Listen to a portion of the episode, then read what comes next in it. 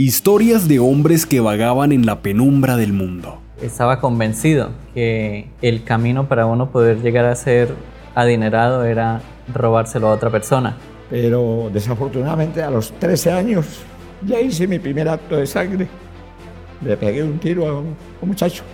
Tenía un revólver, tenía armas, era capaz de enfrentarme, pero el peor momento fue cuando yo maté a alguien y, y en ese momento se me vino la cárcel encima. De esta forma llegaron a la cárcel y se encontraron con un panorama todavía más atroz. Pero el estar uno allá cautivo, en las cárceles, esa es la vida más tormentosa que puede haber. Hay veces, hay momentos de depresión, hay veces momentos de ilusión en poder saltar las paredes y, huir. Realmente es estar en una jaula. Y uno desesperado porque uno es igual que un pájaro cuando lo encierran dentro de una jaula, entonces uno siente el, el desespero, mas la esperanza volvería a brotar con la predicación de un mensaje espiritual. Pero un día alguien me habló de este maravilloso evangelio y me hablaron que Jesús estaba vivo, que no estaba muerto. Es que los que lo agarramos lo vivimos. Yo vivo en carne propia la transformación que Jesucristo hace en un ser humano en una cárcel. El evangelio transforma a los presos no porque sean presos, sino porque son seres humanos que un día se equivocaron por tener la ausencia de luz la luz de Cristo. Luz en mi vida, aliento en mi ser. Luz entre celdas, evangelismo carcelario y resocialización. Luz de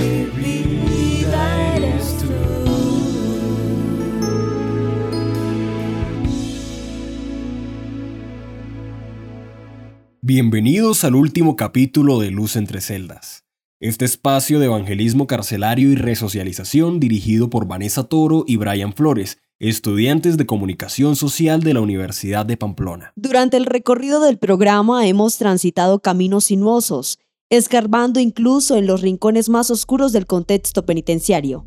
Hemos descubierto la hostilidad en la que tienen que vivir las casi 100.000 personas que actualmente están penadas en una cárcel en Colombia.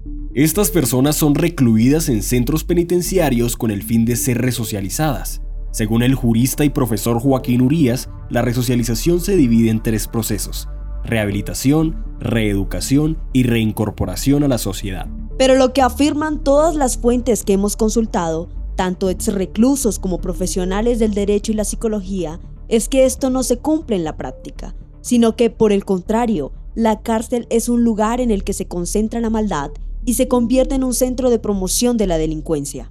Si bien el Estado y el IMPEC hacen sus esfuerzos por resocializar a los privados de la libertad, el impacto que sus programas educativos y laborales han tenido sobre la población penitenciaria ha sido mínimo. Por esa razón se presentan altos índices de reincidencia en el delito.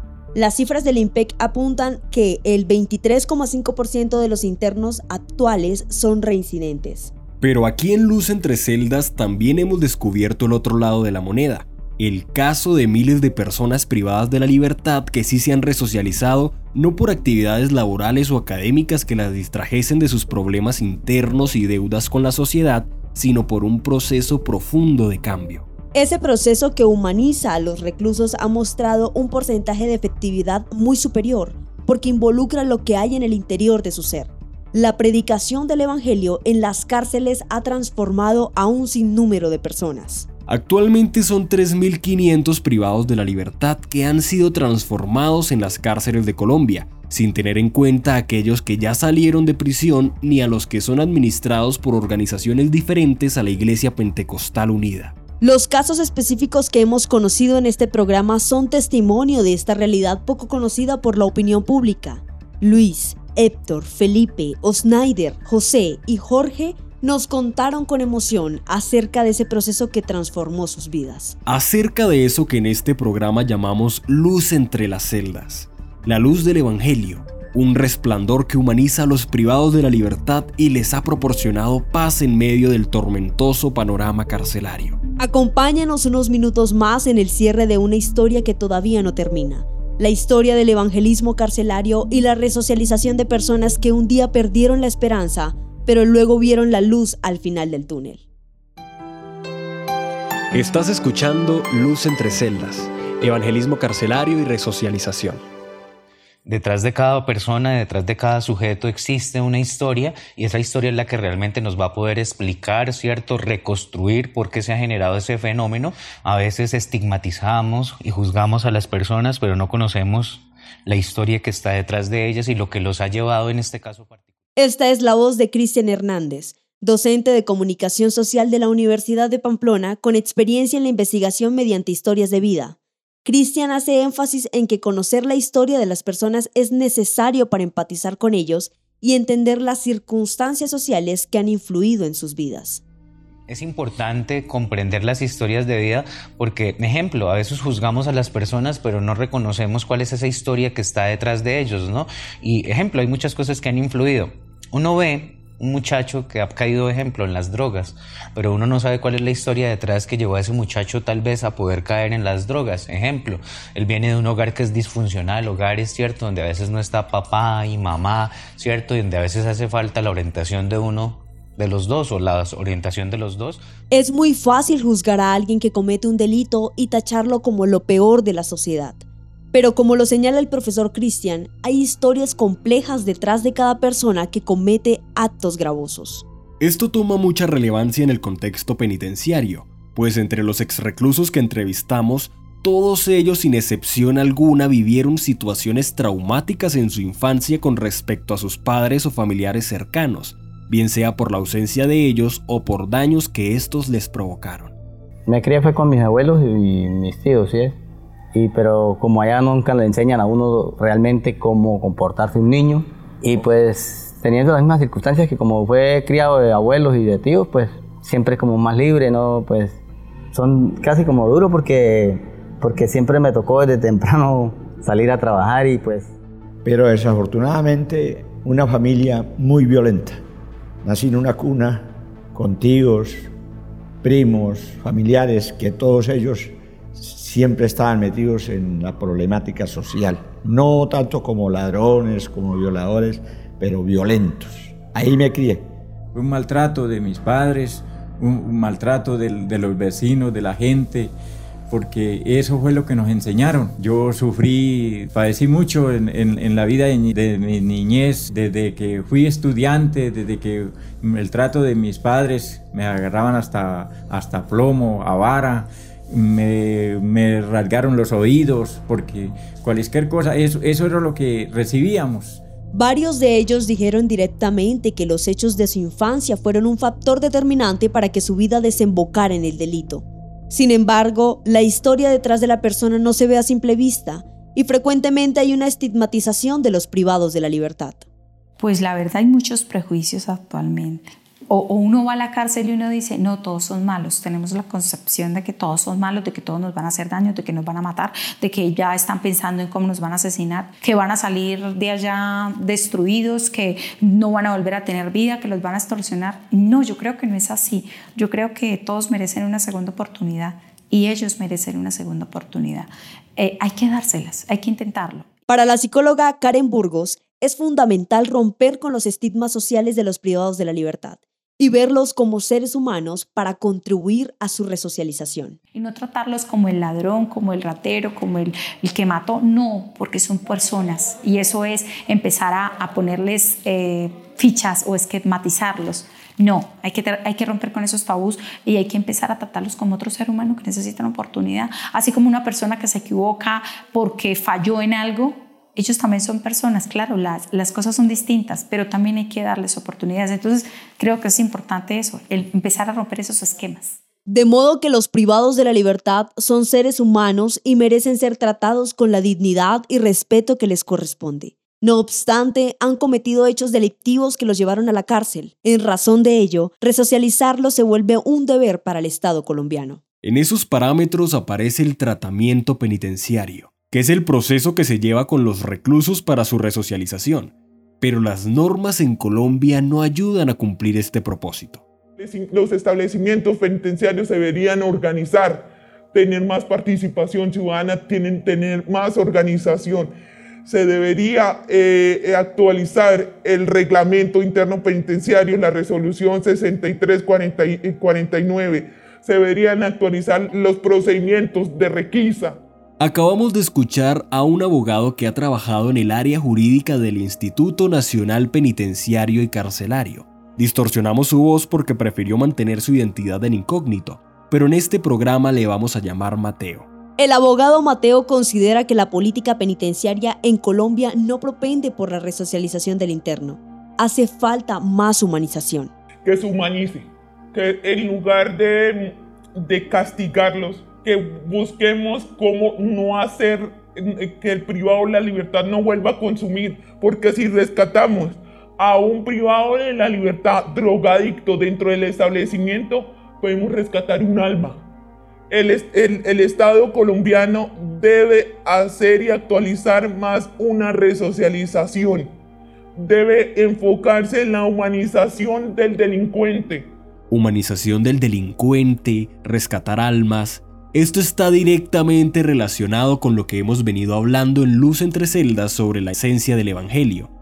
En los últimos tres años, el IMPEC ha enviado circulares y resoluciones internas a los establecimientos carcelarios del país promoviendo los enfoques espirituales y se han visto los resultados. Eh, el año pasado hubo unas cifras de buen comportamiento relacionadas con años anteriores se incautaron pocos elementos de prohibida tenencia, hay un buen comportamiento, ya no hay tantas riñas entre ellos mismos y eh, socialmente es por la resocialización eh, funcional de los enfoques espirituales. Yo le añado a esos es a los enfoques espirituales de los privados de la libertad. Un gran ejemplo en el país es la cárcel de Vélez Santander. La cárcel de Vélez eh, tiene un enfoque gigante espiritual que debería replicarse en otros establecimientos penitenciarios que el año pasado tuvieron cero enfrentamientos de entre privados de la libertad. No hubo que eh, incautaron elementos de prohibida tenencia y hubo cero acciones de tutela y, y disminuyeron los, las enfermedades de los, eh, de los privados de la libertad y se están disminuyendo o se están aclarando muchos efectos de los que se llaman pacientes psiquiátricos. De manera que el impacto del Evangelio en las cárceles está siendo definitivo y quienes se dedican a predicarlo son conscientes de ello. El pastor Álvaro Torres, expresidente de la Iglesia Pentecostal Unida de Colombia, identifica la necesidad de predicar la palabra de Dios a partir de la desoladora realidad penitenciaria.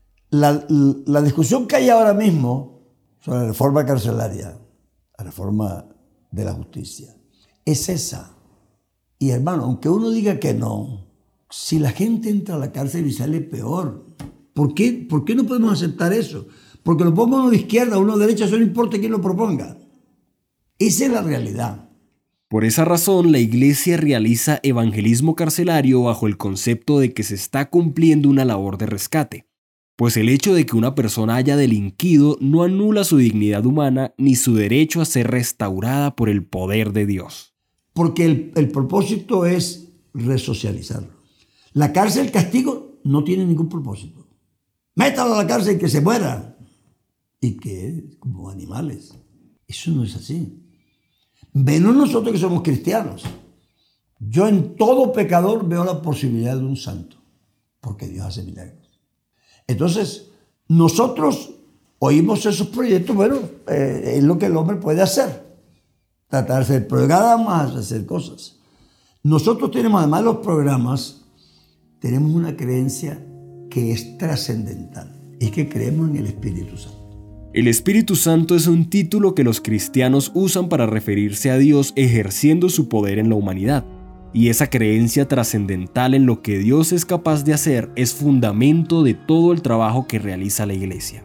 El pastor Nehemías Gutiérrez, presbítero de la Iglesia Pentecostal y ex coordinador de evangelismo carcelario, explica que sin la ayuda divina no sería posible obtener resultados de transformación por el Evangelio. La Biblia dice, separados de mí, dijo el Señor Jesús, nada podéis hacer. Nosotros colocamos una parte del trabajo, la parte humana, la entidad humana, los que predicamos, los que aportamos para la obra de Dios, pero somos conscientes, convencidos de que el que da el crecimiento espiritual en la vida de un ser humano es Dios. Dice el apóstol Pablo que Él es el que coloca en nosotros el querer como el hacer por su buena voluntad. Entonces, mientras no intervenga Dios, mientras no haya una relación con Dios, mientras el hombre no le abra su corazón a Dios y, e interviene la ayuda de Dios, no pasa nada en el ser humano porque Dios necesita es que el hombre le permita actuar en él. Entonces, esa es la ayuda de Dios de la cual hablamos. Cuando los privados de la libertad aceptan esa ayuda de Dios, la espiritualidad empieza a tomar protagonismo en su vida de una forma definitiva. Así lo asegura el pastor supervisor Obed Romero. Dejar que lo humano sea realmente dominado por el Espíritu. En este caso, el Espíritu Santo, que es Dios mismo, en su potencia, en su poder, obrando en la vida de las personas. Ahí es cuando se produce prácticamente lo que es la espiritualidad. Entonces yo creo que, yo considero que la espiritualidad va más allá de un momento. La espiritualidad es un estado, la espiritualidad es una vivencia, la espiritualidad es la obra del Espíritu Santo. El impacto de ese poder espiritual para transformar y resocializar a las personas penadas en la cárcel es aquel que ya hemos compartido a través de Luz entre Celdas. Así también lo testifica el pastor José Emer Jiménez, quien tuvo la oportunidad de bautizar dentro de la cárcel a un hombre que había sido sicario antes de conocer el Evangelio.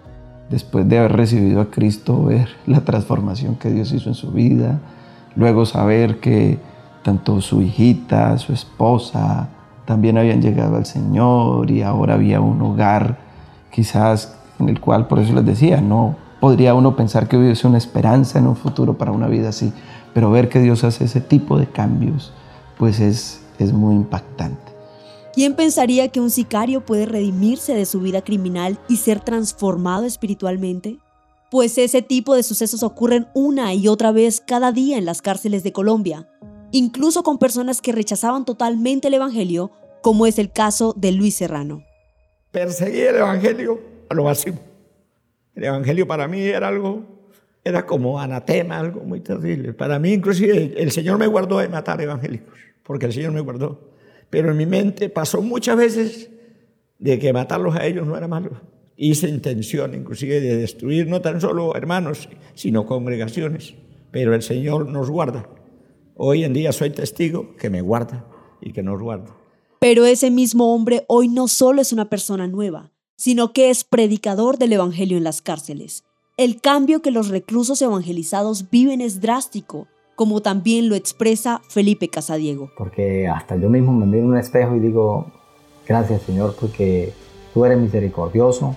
Eh, has cambiado a este ser porque Él es nuestro alfarero, nosotros somos el barro, gloria a Dios, y Él es el que hace, cambia, Él es el que transforma, mi hermano.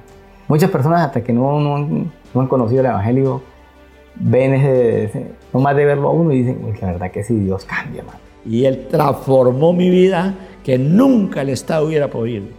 Nunca hubiera podido nadie hacer y no podrán. Ellos quieren y gracias por esa voluntad. Pero lo que hace Jesucristo en el ser humano es incomparable y es lo más hermoso que puede existir. Mi hermano, yo creo que la cárcel nunca cambia a una persona, hermano. Ni tampoco la manera como en Colombia o en muchas partes tienen la manera de, de resocializar a una persona en bienestar humano solamente se vive con Cristo. Sin Cristo no deja de haber un vacío.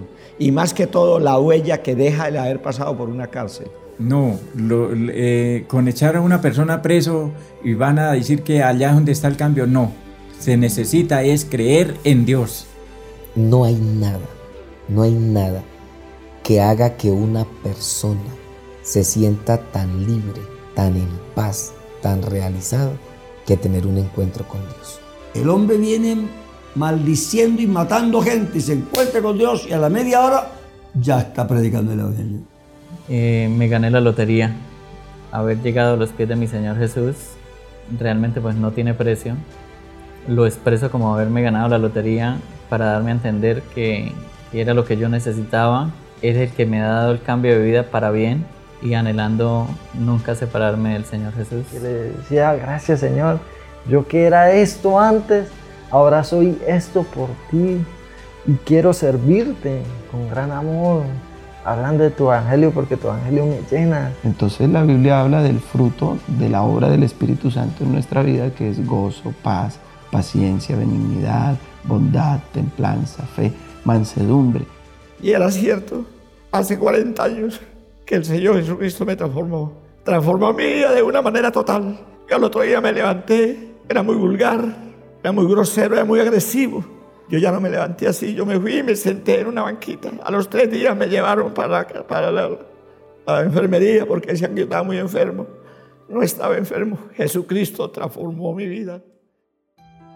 Estás escuchando Luz entre celdas, evangelismo carcelario y resocialización. De esta manera finalizamos la última emisión de Luz entre celdas. Durante estos ocho capítulos nos acercamos al contexto penitenciario del país y conocimos el impacto del evangelismo carcelario en la transformación y resocialización de las personas privadas de la libertad. Gracias a todos los oyentes que nos acompañaron hasta el final. Esto fue Luz entre celdas.